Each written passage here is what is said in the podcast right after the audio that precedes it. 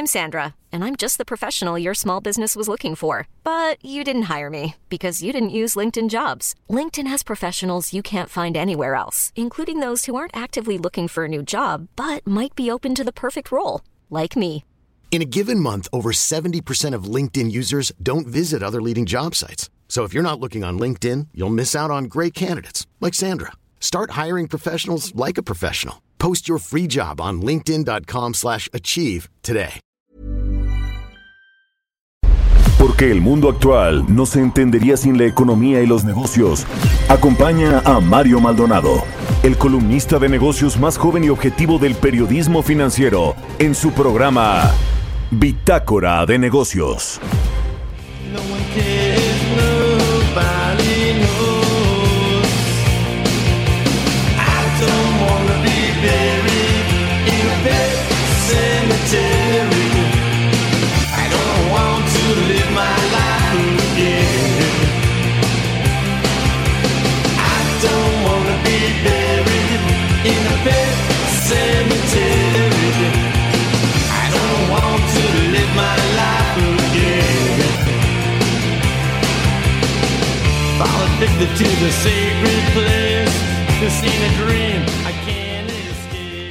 ¿Qué tal? ¿Cómo están? Muy buenos días. Bienvenidos a Bitácora de Negocios. Yo soy Mario Maldonado y me da muchísimo gusto saludarlos en este inicio de semana, lunes 26 de octubre del 2020. Saludo con mucho gusto a quienes nos escuchan a través de la 98.5 de FM aquí en la Ciudad de México, en Guadalajara, Jalisco por la 100.3 de FM y en Monterrey, Nuevo León por la 90.1 de FM. También al resto de las ciudades y estados donde nos retransmiten y en el sur de los Estados Unidos y quienes nos siguen a través de la página heraldodemexico.com.mx. Arrancamos este lunes y esta semana como siempre lo hacemos con un poco de música. Vamos a estar escuchando esta semana las mejores canciones de Halloween de todos los tiempos de acuerdo al portal y revista Time Out. Esta es de los Ramones, se llama Pet Cemetery. Así que bueno, vamos a entrarle ahora sí a la información. Hablaremos con Roberto Aguilar, como todos los días, sobre los temas más relevantes en, en las finanzas, en los mercados financieros.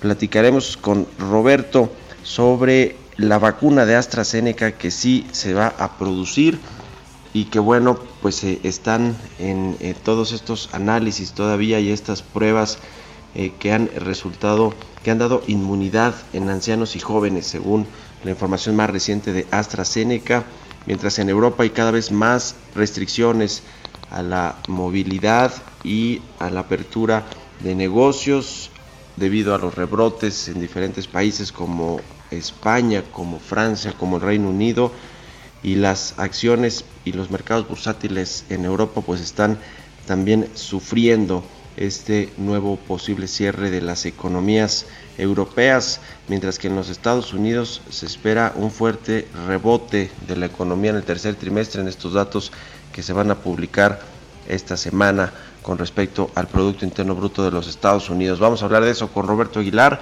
Platicaremos también como todos los lunes con Angie Chavarría, colaboradora de aquí de Bitácora de Negocios y columnista del Heraldo de México, sobre el Fondo de Salud. Los diputados de la 4T insisten en que este fondo también debe ser controlado por la tesorería de la federación.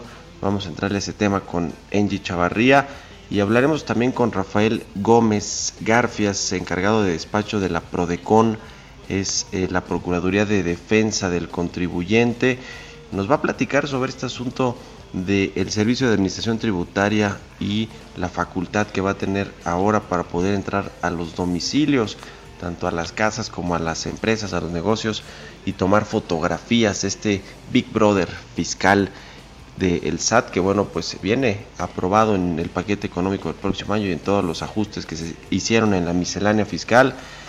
¿Qué tan grave es esto para pues los contribuyentes, los que ya estamos cautivos, por supuesto, porque del mercado informal de ese sí ni se acuerda el gobierno federal, va por los que ya tiene cautivos, que son pues los que pagamos impuestos y los que mantenemos el presupuesto básicamente.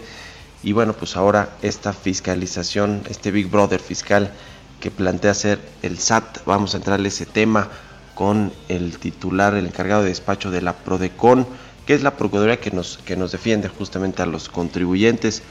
y vamos a hablar eh, también sobre pues todo este asunto de los rebrotes, la segunda ola de contagios que a México pues podría llegarle incluso eh, en finales de este año o hasta el próximo año, toda vez que toda que, pues no se ha llegado al eh, concluir digamos el primer esta primera escalada de contagios en México. Vamos a analizar todos estos temas, lo que puede representar esto para la economía mexicana, para la recuperación de la economía nacional y bueno, pues hablaremos de muchas otras cosas. Hoy, por cierto, el Heraldo de México en su portada trae esta nota de que bueno, pues se acepta que hay subregistro de muertes que ya están pues eh, cerca de las 90 mil fallecimientos por el coronavirus en México. En fin, vamos a platicar de estos y muchos otros temas, así que quédense con nosotros aquí en Bitácora de Negocios. Se va a poner bueno. Inicio de semana, lunes. Vámonos con el resumen de las noticias más importantes para arrancar este lunes 26 de octubre.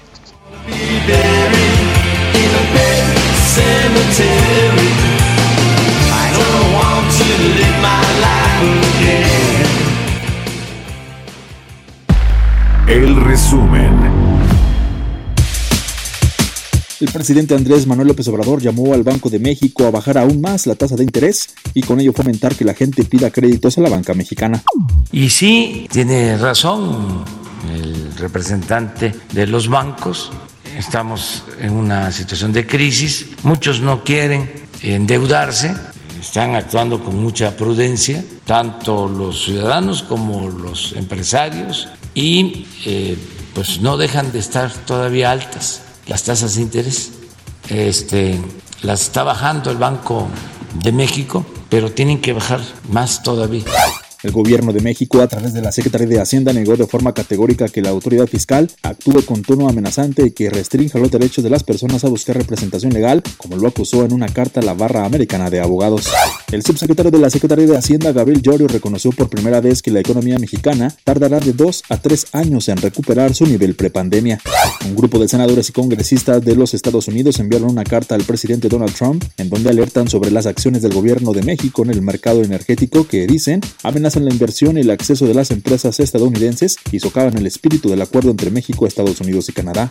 De acuerdo con la Secretaría de Economía, la entrada en vigor del tratado entre México, Estados Unidos y Canadá a partir del 1 de julio del 2020 ya causó efectos positivos, ya que en poco más de 100 días se anunciaron nuevas inversiones extranjeras por 5.746 millones de dólares. La Secretaría del Trabajo y Previsión Social ya podrá imponer multas por incumplir con la norma 035, factores de riesgo psicosocial en el trabajo, una norma que tiene el objetivo de prevenir las condiciones de riesgo psicosociales y evaluar el entorno organizacional, con lo que se busca aminorar entornos laborales con estrés. Bitácora de negocios en El Heraldo Radio. El editorial.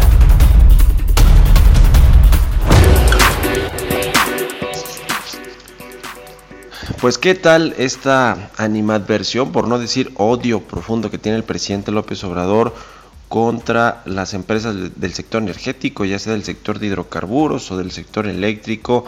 Este fin de semana de gira por Coahuila, precisamente visitando una de las instalaciones de la Comisión Federal de Electricidad en, el, en, la localidad de Nava, pues ahí se refirió a varios asuntos de nueva cuenta que tienen que ver pues con el interés del gobierno federal, del presidente de rescatar a estas dos empresas estatales, a Pemex y CFE, eh, y hacer una contrarreforma, es decir, echar abajo todo lo que se aprobó en el gobierno pasado de Enrique Peña Nieto con respecto al sector energético, que fue mucho, se, se logró sacar con un pacto entre todos los partidos, este famoso pacto por México que permitió llevar a cabo estas reformas estructurales y la más importante o quizá de las más importantes fue la reforma en el sector energético que le abrió la puerta a la iniciativa privada de forma más amplia. Bueno, el gobierno federal pues no quiere a los privados en realidad eh, trabajando en el sector energético y este fin de semana se refirió precisamente a esta carta que enviaron legisladores estadounidenses al presidente Donald Trump en, el, en la que se quejan de la política energética de México, del trato privilegiado que se le da a Pemex y CFE en detrimento de la iniciativa privada que tiene pues todo el derecho para competir por contratos eh, en el sector energético, eléctrico y de hidrocarburos. 43 congresistas estadounidenses eh, le enviaron esta carta a Donald Trump quejándose del trato de México e incluso les dijo que transgrede este acuerdo comercial que está vigente, el, el TEMEC. Así que, que bueno, yo creo que el presidente, la verdad, de lo que tiene animadversión o a quienes le tiene odio, pues son a los funcionarios de los gobiernos anteriores, de los gobiernos neoliberales, como les llama el presidente, que ahora pues despachan en algunas de estas compañías energéticas o que pues son consejeros independientes. Sí ha sido el caso efectivamente de Felipe Calderón, de Georgina Kessel, que fue precisamente secretaria de Energía con Felipe Calderón, quienes han trabajado o sido consejeros de firmas eh, eh, privadas que tienen negocios en México. Eh, es el caso de otros tantos funcionarios. ¿Se acuerda cuando al inicio del gobierno el año pasado Manuel Barlet salió a una conferencia de prensa en Palacio Nacional a balconear, entre comillas, a muchos exfuncionarios que trabajaron o trabajan con empresas del sector energético? Mencionó ahí a Jesús Reyes Heroles, a Carlos Ruiz Acristán, a Luis Telles, a Alfredo Elías Ayub, a Jordi Herrera, José Córdoba Montoña, Alejandro Fleming, quienes, pues sí, ciertamente todos ellos después de participar en el gobierno, han trabajado o trabajan en empresas privadas. La gran pregunta ahora es, estas eh, empresas energéticas que tienen en sus filas exfuncionarios de gobierno mexicanos, que si bien en una primera instancia les beneficiaron, ahora les generan más problemas que utilidad. ¿Qué van a hacer estas empresas con estos funcionarios? Pues ahí está la pregunta en, con estos exfuncionarios. Ahí está la pregunta en el aire y también pues todo lo que eh, esta animadversión que tiene el presidente contra estas empresas y contra estos exfuncionarios pues puede causar en la relación bilateral de México con Estados Unidos, con la Unión Europea, eh, o si se van a generar controversias y pleitos legales en tribunales internacionales, en fin, eso ya lo vamos a ver. Lo que parece de, de bote pronto es que al presidente eso le tiene sin cuidado y lo que le importa más es su discurso político y de defensa en, a los hidrocarburos y a la electricidad de CFE y de Pemex. ¿Usted qué opina? Escríbeme a mi cuenta de Twitter, arroba Mario Mala, la cuenta arroba Heraldo de México, son las 6 con 13 minutos. Economía y mercados. Roberto Aguilar ya está para darnos toda la información más relevante de los mercados financieros. Mi querido Robert, ¿cómo estás? Muy buenos días. ¿Qué tal, Mario? Me da mucho gusto saludarte a ti y a todos nuestros amigos que nos hacen favor de acompañarnos el día de hoy, el inicio de semana. Pues fíjate que comenzamos con información del INEGI, se da a conocer el indicador global de la actividad económica, el IGAE, que en términos prácticos representa la mejor aproximación del comportamiento de la economía en general, es decir, como si fuera el Producto Interno Bruto. Se presentó en agosto el dato, y lo interesante es que en su comparación del, del periodo anterior, es decir, de septiembre, tuvimos un incremento de 1.1%, pero si lo medimos con respecto al mismo periodo del año anterior, pues seguimos en terreno negativo con 8.5%. Pero bueno, mira, las bolsas europeas cayendo con fuerza hoy, después de que Italia y España impusieran nuevas restricciones para controlar el rebrote de infecciones, mientras que las acciones de este gigante informático SAP bajaron cerca de 20%, Mario, luego de que la empresa recortara sus perspectivas para 2020 y dijera, bueno, pues que la perspectiva en general es complicada para su negocio. Además, la falta de avance sobre el estímulo en Estados Unidos, el incremento global de contagios que rozan ya los 43 millones y la debilidad del euro apoyaron el alza del dólar a nivel global. Ayer, por ejemplo, Italia ordenó el cierre de bares y restaurantes a las 6 de la tarde y los gimnasios públicos y cines, mientras que el presidente del gobierno español, Pedro Sánchez, anunció un nuevo estado de alarma que podría prolongarse hasta abril del próximo año. Futuros de las bolsas de Estados Unidos con pérdidas cercanas a 1%. Por el otro lado, la vacuna de AstraZeneca y la Universidad de Oxford producen una respuesta inmune tanto en, en ancianos como en jóvenes y las reacciones adversas han sido menores en personas mayores. Esto lo informó la propia compañía. Sin embargo, fíjate que el secretario de Estado para la Salud del Reino Unido dijo que la vacuna aún no estaba lista, aunque la administración está preparando la logística para una un posible despliegue que podría ocurrir en la primera mitad del próximo año. El viernes AstraZeneca anunció que ya le dieron autorización para reanudar sus ensayos en Estados Unidos.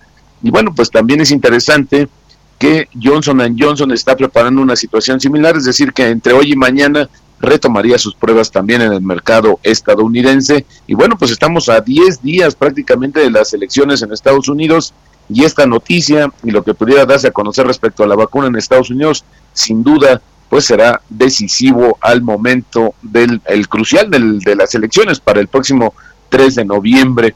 Y bueno, por el otro lado, eh, Mario, fíjate que China reporta la cifra más alta de nuevos casos asintomáticos de coronavirus en casi siete meses. Esto luego de una, un descubrimiento de infecciones en una fábrica de ropa en la región noroccidental de Xiangyang. Las autoridades sanitarias hallaron 137 casos asintomáticos, pero para obtenerlos, Mario, realizaron 4.7 millones de pruebas en esta zona. Bueno, importantísimo lo que está dando a conocer también. Y bueno, también en Asia, fíjate que las acciones de Samsung Electronics y sus filiales pues están subiendo después de que ayer se anunciara la muerte del presidente Lee Kun-hee, ocurrida justamente, eh, como te decía ayer, y despertar la esperanza de movimientos de participaciones y eventuales ventas de este gigante, de este conglomerado eh, coreano, que bueno, pues impresionante, Mario, representa casi una quinta parte de toda la economía del Corea del Sur, está una leyenda ya platicaremos un poquito más adelante sobre esta situación. Y ayer todavía la presidenta de la Cámara de Representantes, Nancy Pelosi, dijo que el gobierno de Donald Trump estaba revisando lo más reciente o la más reciente versión del plan de ayuda para el coronavirus y que esperaba una respuesta el lunes. Pero bueno, pues estamos ya como el lobo y eh, este Pedro y el lobo porque se habla mucho y no se concreta y yo creo que será hasta después del 3 de noviembre cuando haya finalmente decisiones en este sentido. También te comento, Mario, que Fiat Chrysler y Peugeot están listos para obtener la aprobación de la Unión Europea para una fusión por 38 mil millones de euros para crear el fabricante de automóviles número 4 del mundo. Este, esta alianza se había, esta fusión se había anunciado desde meses atrás. Sin embargo, por toda esta situación de revisión de, la, de las autoridades y también el tema pandémico, pues se ha venido retrasando, pero se anuncia que ya está muy próxima a darse a conocer.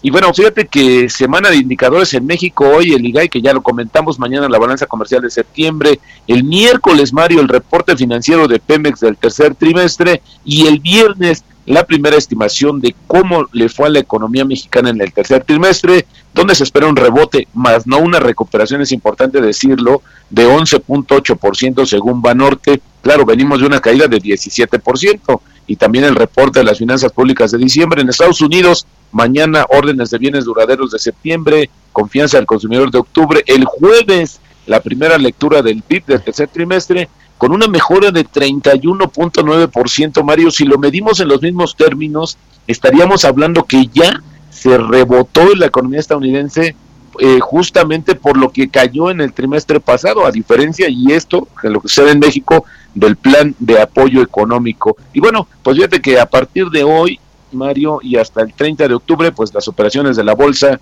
empiezan más temprano a las 7, pero también terminan más temprano a las 2. Esto por el desfase de horarios que hay entre México y Estados Unidos por el famoso horario de verano.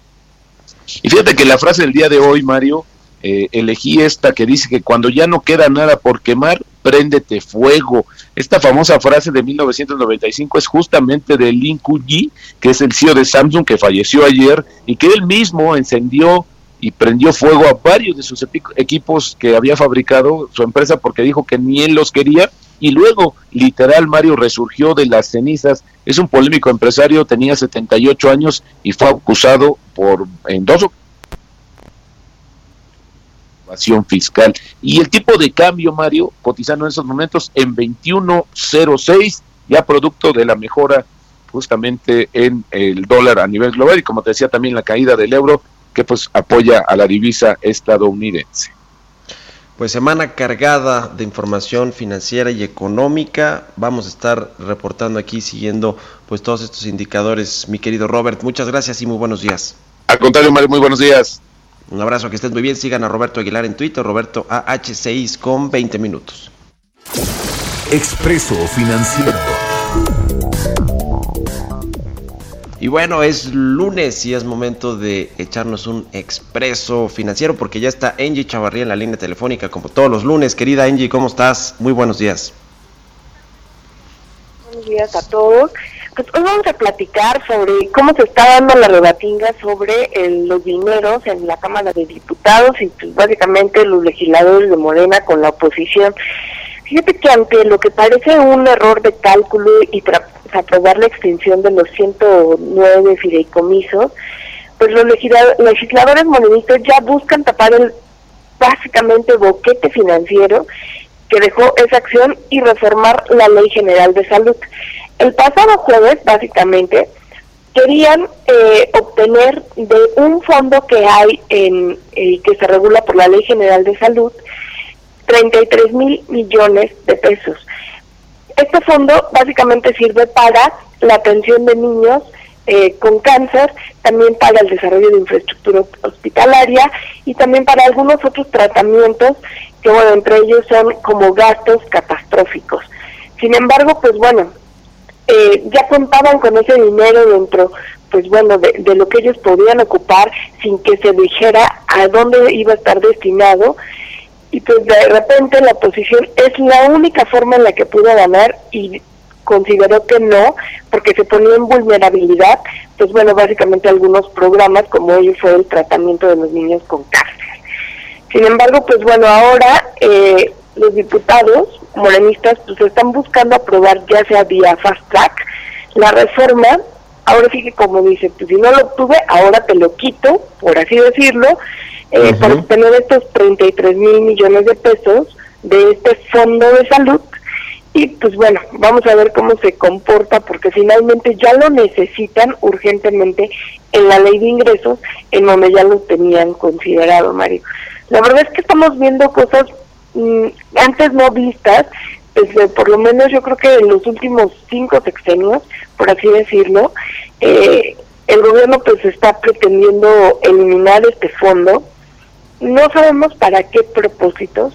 Ellos dicen que finalmente no vamos a tener ningún problema en cuanto al abastecimiento, pero pues bueno, hoy ya lo tenemos, hoy ya vemos bastantes Sí, notas sí, sí. periodísticas, ¿no?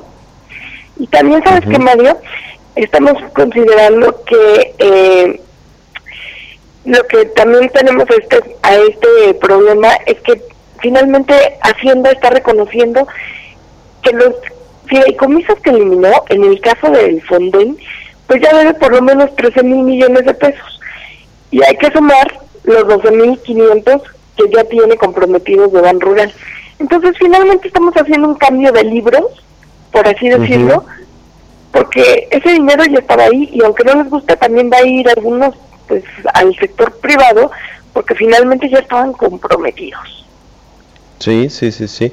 Pues sí, los, los diputados de Morena y los legisladores en general, los senadores también de este partido que llevó a Andrés Manuel López Obrador a la presidencia de la República, pues eh, con los ojos cerrados han operado todo lo que les ha pedido el presidente López Obrador, este dictamen para cancelar los fondos y fideicomisos públicos, a pesar de la pues de la oposición, de la resistencia de muchos grupos sociales que bueno, pues con todo y todo no pudieron hacer mucho y ahora van por este fondo de salud. Lo cierto es que necesitan dinero, ya se acabaron todos los fondos, los guardaditos y pues ahora necesitan urgentemente este dinero para el presupuesto del próximo año, en fin. Pues qué cosa, qué cosa con los diputados. Muchas gracias, querida Angie. Danos tus redes sociales, donde te puede seguir la gente. Eh, por favor síganme a través de Twitter, arroba o a través de Instagram, igual arroba. Vamos a ver qué pasa con estos fondos catastróficos, por así decirlo. Pues y los fondos catastróficos, este fondo de salud que es tan relevante ahora con este asunto de la crisis sanitaria por el coronavirus, en fin. Gracias Angie y muy buenos días. Vamos a irnos a una pausa, vamos a hacer una pausa y regresamos aquí a Bitácora de Negocios.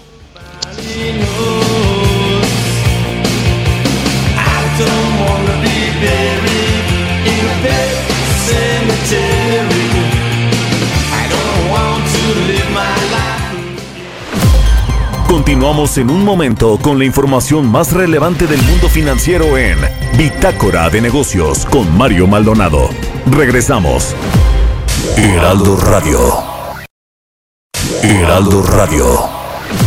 Estamos de vuelta en Bitácora de Negocios con Mario Maldonado. Entrevista.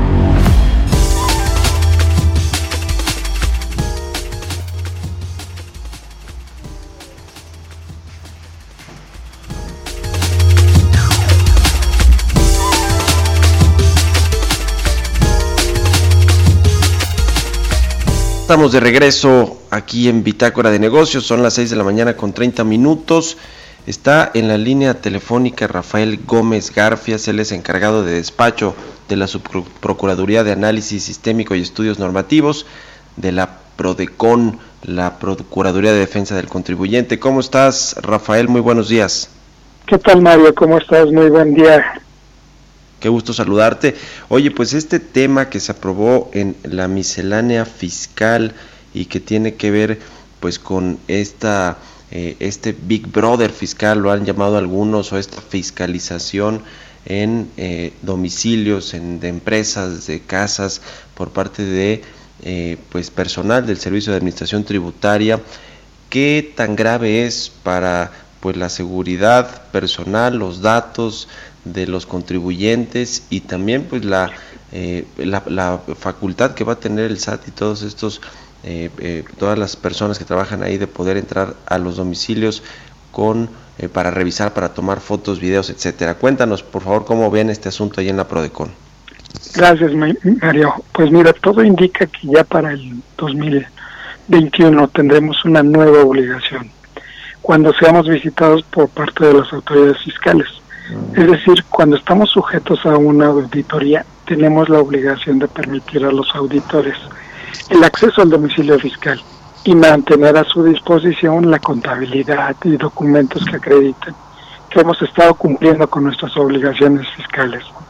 Y todo esto tiene que quedar asentado en las actas que para tal efecto se, se van levantando. La iniciativa del Ejecutivo contempló que una obligación adicional que tendríamos al momento de estar recibiendo a las autoridades fiscales era permitirles el uso de herramientas tecnológicas para recabar imágenes y material que les sirva como constancia de los bienes, de los activos que se encuentran dentro del domicilio fiscal del contribuyente. Y también señalaba que todas estas este material, todos estos elementos adicionales serían resguardados a través del secreto fiscal.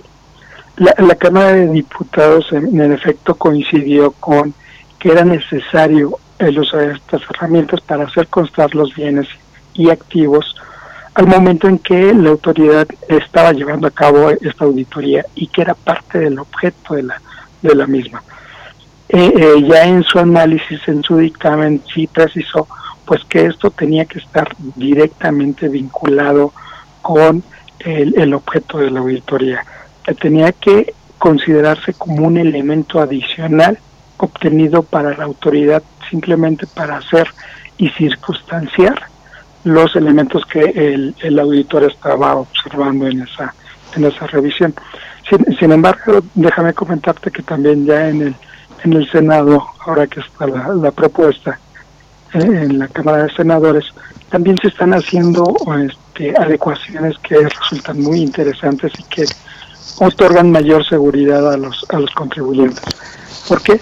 Porque ya se está contemplando que estas autoridades deberán de acreditar en estas actas que en efecto esos, esas herramientas que van a utilizar para llevar a cabo la, la, este, la revisión y que van a estar utilizando para tomar este material, pues tuvo que hacer un, este, una herramienta que la misma autoridad les otorgó y que se asentó dentro de las actas. Y estas pues deberán también de contar con medidas de seguridad para evitar que la información pueda transmitirse a cualquier otro elemento este tecnológico. Y esto pues además quedó establecido que el SAT emitiría reglas para que se regule eh, la forma en que se van a autorizar a utilizar estas herramientas y de esta manera pues otorgarle mayor seguridad a los contribuyentes. Es decir, no cualquier equipo, no para cualquier este motivo la autoridad va a poder tomar estas imágenes y utilizarlas para otros fines. Siempre va a quedar asentado dentro del acta correspondiente el por qué y para qué se tomaron las imágenes correspondientes. Eh, ¿Ustedes creen que se vulneran los derechos de los contribuyentes, de las personas físicas y morales al hacer estas revisiones o si se hace con cuidado, como nos estás eh, planteando, con, eh, digamos, la información completamente abierta y, clara sobre por qué se está haciendo esa revisión, no hay problema o si se están vulnerando de todos modos?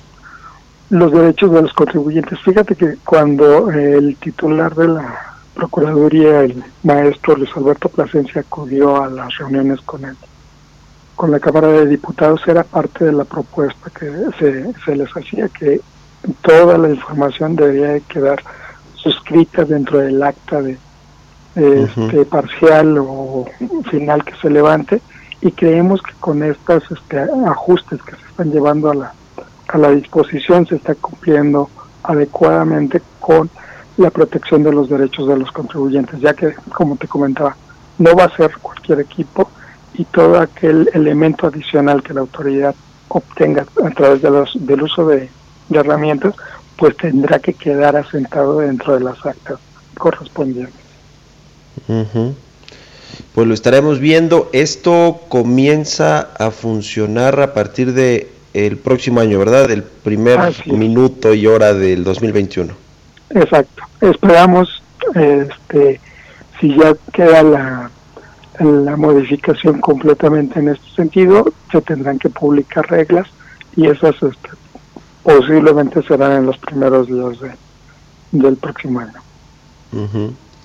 El tema de la eh, seguridad o de la inseguridad más bien que se vive en el país y que pues eh, eh, digamos personal del SAT obviamente pues irá tendrá que ir debidamente acreditado a los domicilios y con esta eh, pues eh, orden de, de eh, completamente de información de por qué se está registrando, por qué se va a tomar eh, fotos, video y, demás cosas de los domicilios a los que acude, pero el, el asunto este de cómo poder blindar, digamos, la, la- los domicilios de las personas a que no se cometan pues este tipo de, de, abusos, me refiero no necesariamente de las personas del SAT, sino de otras personas que a lo mejor se hacen pasar por eh, visitadores del Servicio de Administración Tributaria. ¿Esto crees que las autoridades lo tienen contemplado? ¿Cómo pues establecer los candados suficientes para que esto no suceda, sobre todo por lo que estamos viviendo en el país con la materia de inseguridad?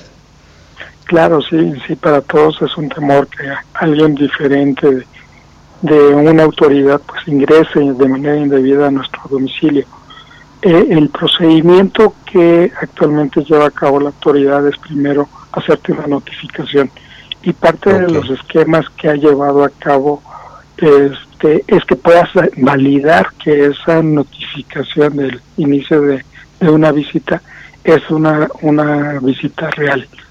Entonces, en el momento que tú recibes la, la notificación, puedes verificar que existe ese oficio con el cual se está autorizando a estas personas a que van a, a visitarte y que inicien todo el procedimiento correspondiente. Como te comentaba, todo el procedimiento de una visita tiene que estar eh, regulado y, está, y asentado en, en un acta para que queden fe de todo lo que se está detectando en ese momento. Ujú. Pues ahí está el tema. Eh, ca- cambiando eh, de tema justamente, Rafael eh, Gómez, eh, ¿cómo, ¿cómo va eh, este asunto? Quiero preguntarte sobre este eh, tema de los, los créditos, a ver si tú me puedes dar alguna opinión. Eh, tú sabes que en, en el eh, pues en el ambiente financiero, el, el sector bancario y, el, y la Secretaría de Hacienda pues han tenido algunas escaramuzas, por decirlo así, en días recientes con respecto a que si la banca está otorgando créditos suficientes eh, y, de- y demás y el, y, el, y el gobierno por su parte pues le- les pide ¿no? que presten, la, la banca dice no, pues no hay demanda y, y- cosas por el, por el estilo. Este, eh, sin embargo, bueno, pues no ha habido medidas eh, de, de ayuda pues para los bancos en términos pues fiscales quizá y en otros asuntos de, de ayuda para que puedan pues poder eh, relajar digamos sus políticas y no pedir tantas cosas para otorgar créditos. Tú en, en este sentido, eh, ¿cómo ves lo que se aprobó en general en la, en la fiscal eh, del próximo año? ¿Le ayuda o no al sectores tan importantes para reactivar la economía como el sector financiero, el sector bancario? ¿Qué otros asuntos ves aparte de estas fiscalizaciones del SAT que son importantes en la miscelánea fiscal y quizá pues no abonan a la recuperación económica porque no le dan digamos muchas garantías a los sectores eh, económicos de privados particularmente? Claro, mira, eh, creemos que la, esta reforma es una reforma mucho más eh, técnica, más especializada en algunos problemas que la autoridad ha detectado. Eh, es decir, como, como observas este tema de, de las este, imágenes que se toman, si observas, er- observas es parte del procedimiento que la autoridad lleva a cabo y que en ocasiones requiere documentar o apoyarse con información adicional. Toda la reforma tiene eh, esa característica. Son situaciones en particular que las autoridades van detectando y que están ajustando para llevar a cabo este, de una mejor manera su- sus procedimientos. Toda la reforma viene en ese sentido. No tenemos ahorita esquemas de, apoyo, de, de incluso de, de facilidades que otorgan a, a los contribuyentes alguna algún tratamiento preferencial, vamos a decirle así, este, porque esta esta esta reforma pues está más encaminada a, a todo un proceso que lleva a la autoridad para estar eh, cumpliendo o revisando que los contribuyentes cumplan con sus sus obligaciones. Ujú. Pues sí, ahí está el tema. Vamos a estar muy pendiente de cómo se va aterrizando todo este asunto de la fiscalización y de eh, pues eh, poder entrar a los domicilios por parte del personal del SAT a hacer revisiones y vamos a estarlo platicando y seguramente pues ustedes recibirán allá en la Prodecon eh, pues algunas quejas, no creo que, que no se reciban quejas por este tema, pero pues ustedes los está- lo estarán revisando y si nos permite lo, lo estamos platicando eh, Rafael Gómez Garfias, encargado de despacho de la Subprocuraduría de Análisis Sistémico y Estudios Normativos de la Prodecon. Muchas gracias por haber tomado la entrevista y muy buenos días. Encantado y con mucho gusto. Muy buenos días. Hasta luego. Bueno, son las 6 de la mañana con 42 minutos. Vamos a ir con las historias empresariales, pero déjeme platicarle rápidamente sobre este asunto de el coronavirus en México. Eh, hoy el Heraldo de México en su portada trae este asunto de que el gobierno reconoce finalmente que ha habido un subregistro de muertes por el COVID-19 en México. La Secretaría de Salud eh, reveló que en México hay un cálculo de 139.153 fallecimientos atribuibles al COVID-19, esto según un corte que se realizó el 26 de septiembre.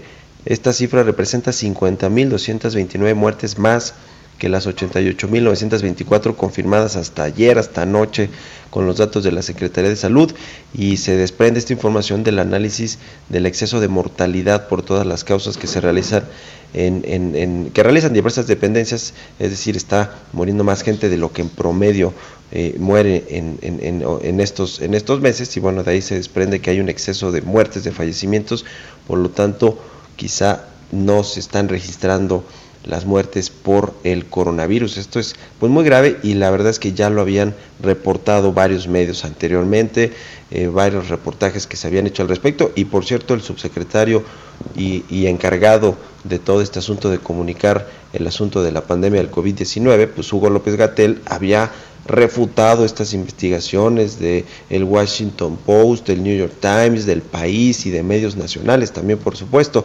Y en otro tema que también es pues muy doloroso para los mexicanos es que México lidera el número de fallecimientos en el sector salud de trabajadores del sector salud en el mundo por el coronavirus. Eh, fíjese nada más del 5 al 19 de octubre se registraron 8.909 casos más de contagios de COVID-19 entre los trabajadores de salud y 144 defunciones. Estos datos también son de la propia Secretaría de Salud Federal, lo cual pone a México con un total de contagios dentro del sector salud de 130.950 casos y de fallecimientos que ya están por los 1.790 casos. México lidera lamentablemente el número de fallecimientos de trabajadores del sector salud a nivel mundial. No hay otro país, ni, ni, en Estados Unidos, ni en España, ni en la India, ni en Brasil, que tampoco han tenido pues un muy buen gestión, una nueva gestión, estrategia contra el coronavirus. Bueno, en ninguno de estos países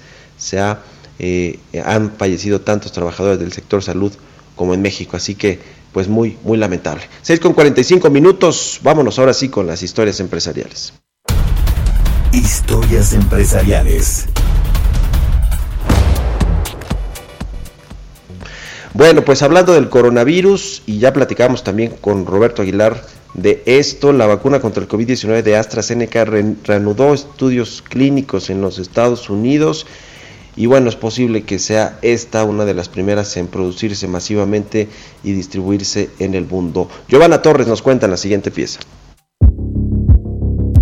La farmacéutica británica AstraZeneca anunció que los ensayos de su vacuna contra la COVID-19 que realiza con la Universidad de Oxford se han reanudado en Estados Unidos. Los reguladores del país norteamericano confirmaron que es seguro continuar tras haberlo hecho en otros países en las últimas semanas. Las revisiones de seguridad comenzaron después de que los voluntarios desarrollaron síntomas neurológicos inexplicables, incluida la debilidad de las extremidades. Cabe mencionar que en días pasados, un voluntario en Brasil perdió la vida luego de participar en los ensayos clínicos de la vacuna que lleva por nombre AZD 1222. La vacuna desarrollada por AstraZeneca es uno de los proyectos más avanzados. A la fecha ha sido probada en 44 mil personas de Reino Unido, Brasil y Sudáfrica. Desde el 31 de agosto, en Estados Unidos se efectúa la fase 3 del proceso, donde se verifica su seguridad y eficacia. Por otro lado, muchos países confían en esta vacuna. AstraZeneca ha prevendido cientos de millones de dosis en varios continentes y ha firmado alianzas con otros productores para producir las dosis localmente, entre ellos Argentina y México. Hace unos días, México precompró 77.4 millones de dosis de la futura vacuna, que se aplicará en dobles dosis, las cuales llegarían entre marzo y agosto del 2021. Para Bitácora de Negocios, Giovanna Torres.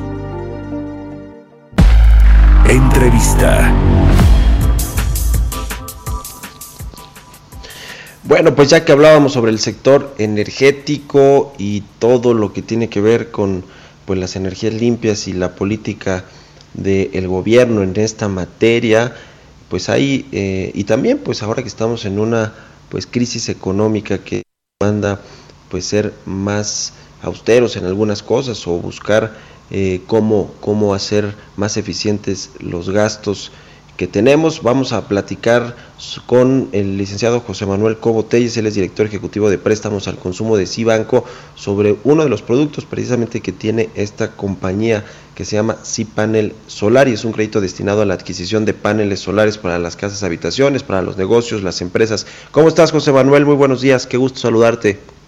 Igualmente Mario, muy buenos días para ti, para todo el auditorio. Platícanos por favor de este producto que tiene Cibanco, Cipanel Solar. Sí, Mario, como lo hemos platicado en anteriores ocasiones, es un producto que va enfocado a las casas, habitación o a los negocios, cualquier tipo de negocio, que nos enfocamos más en, pequeñas y medianas empresas, con los cuales buscamos eh, sustituir eh, básicamente el gasto que se tiene por el pago de la luz. Es decir, eh, pues con, un, con una inversión inicial que vemos eh, mínima del 10%, podemos otorgar un crédito hasta 7 años, que es muy importante decir que si lo contratas a 7 años te queda una mensualidad más cómoda, pero en cualquier momento puedes efectuar eh, pagos anticipados que van directamente a capital y puedes liquidarlo antes si así quisieras. Lo que buscamos es que lo que pagues típicamente en una casa, por, por un ejemplo de 5 o 6 mil pesos, eh, ya no lo pagues en luz, sino lo pagues en un crédito. Y a la vuelta de los años, eh, pues vas a tener una inversión en tu techo, ya no vas a tener un gasto de luz y también vas a terminar el crédito. Eh, los paneles solares en promedio, Mario, duran entre 20 y 25 años, consumiendo bastante bien. Y, y- cuando hacemos un ejercicio, pues, pues, para este, hablando de 20, 25 años, pues ves que tu ahorro es de millones de pesos, algo muy, muy importante. Y como lo dijiste bien, vamos de acuerdo al medio ambiente en la sustentabilidad. Eh, Este pro, sí, eh, te quiero preguntar rápido, eh, este producto, José Manuel Cobotelles, director ejecutivo de préstamos al consumo de Cibanco, es para, digamos, está diseñado para personas o empresas que tengan cierto consumo de energía eléctrica o es para todo mundo. Mira, es, es- en estricto sentido es para todo el mundo, pero bueno, en realidad a quien le hace sentido es una casa habitación típicamente que es de DAC, ¿no? Que es de alto consumo.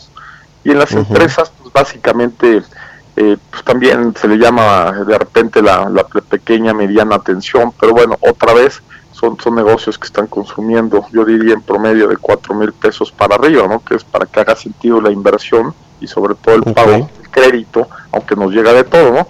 Y, yo te comento rápido, luego nos preguntan, oye, ¿cómo hago un ejercicio rápido? Bueno, tenemos una app eh, que la bajas, ¿no? que se llama Psicotiza, con la cual puedes hacer un ejercicio muy rápido en cuestión de segundos de cuánto pagarías al mes y luego nos dicen, oye, tú tienes, tú vendes los paneles, no, no, nosotros financiamos, pero tenemos acuerdos con integradores, ¿no? que son los que venden los paneles a nivel nacional en cualquier parte de la República y con ellos pues les podemos recomendar con quienes eh, pues han demostrado que trabajan bien y podemos hacer una cotización en cuestión de segundos.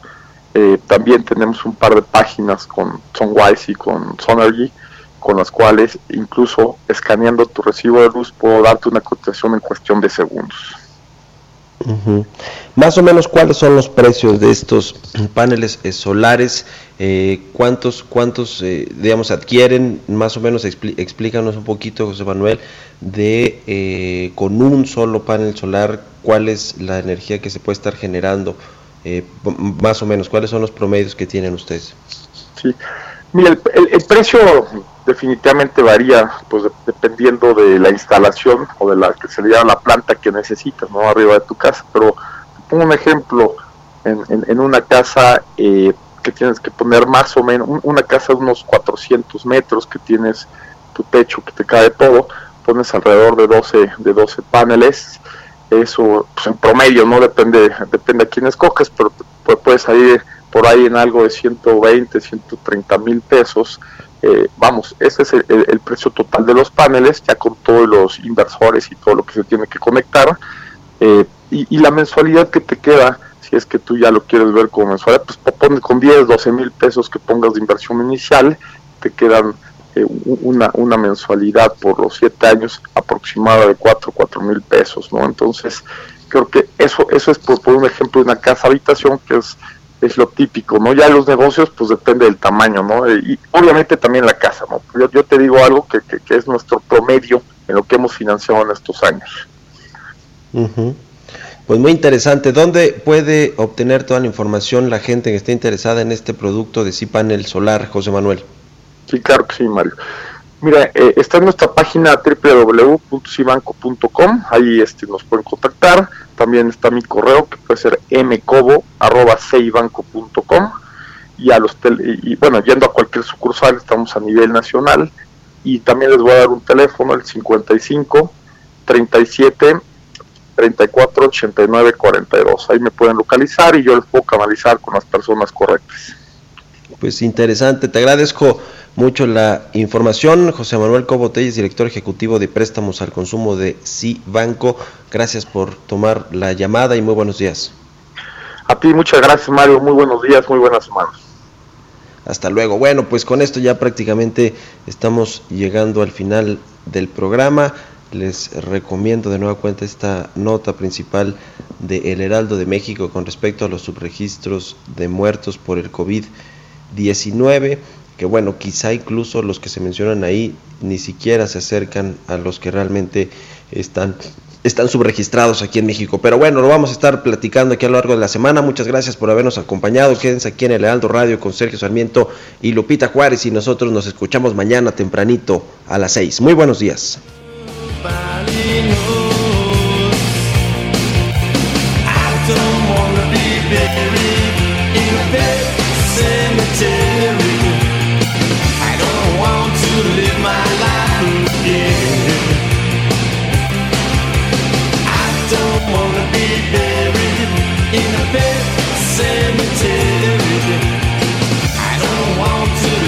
Esto fue Bitácora de Negocios con Mario Maldonado, donde la H suena y ahora también se escucha. Una estación de Heraldo Media Group. Ever catch yourself eating the same flavorless dinner three days in a row? Dreaming of something better? Well, HelloFresh is your guilt free dream come true, baby. It's me, Kiki Palmer. Let's wake up those taste buds with hot, juicy pecan crusted chicken or garlic butter shrimp scampi. Mm. Hello Fresh. Stop dreaming of all the delicious possibilities and dig in at HelloFresh.com. Let's get this dinner party started.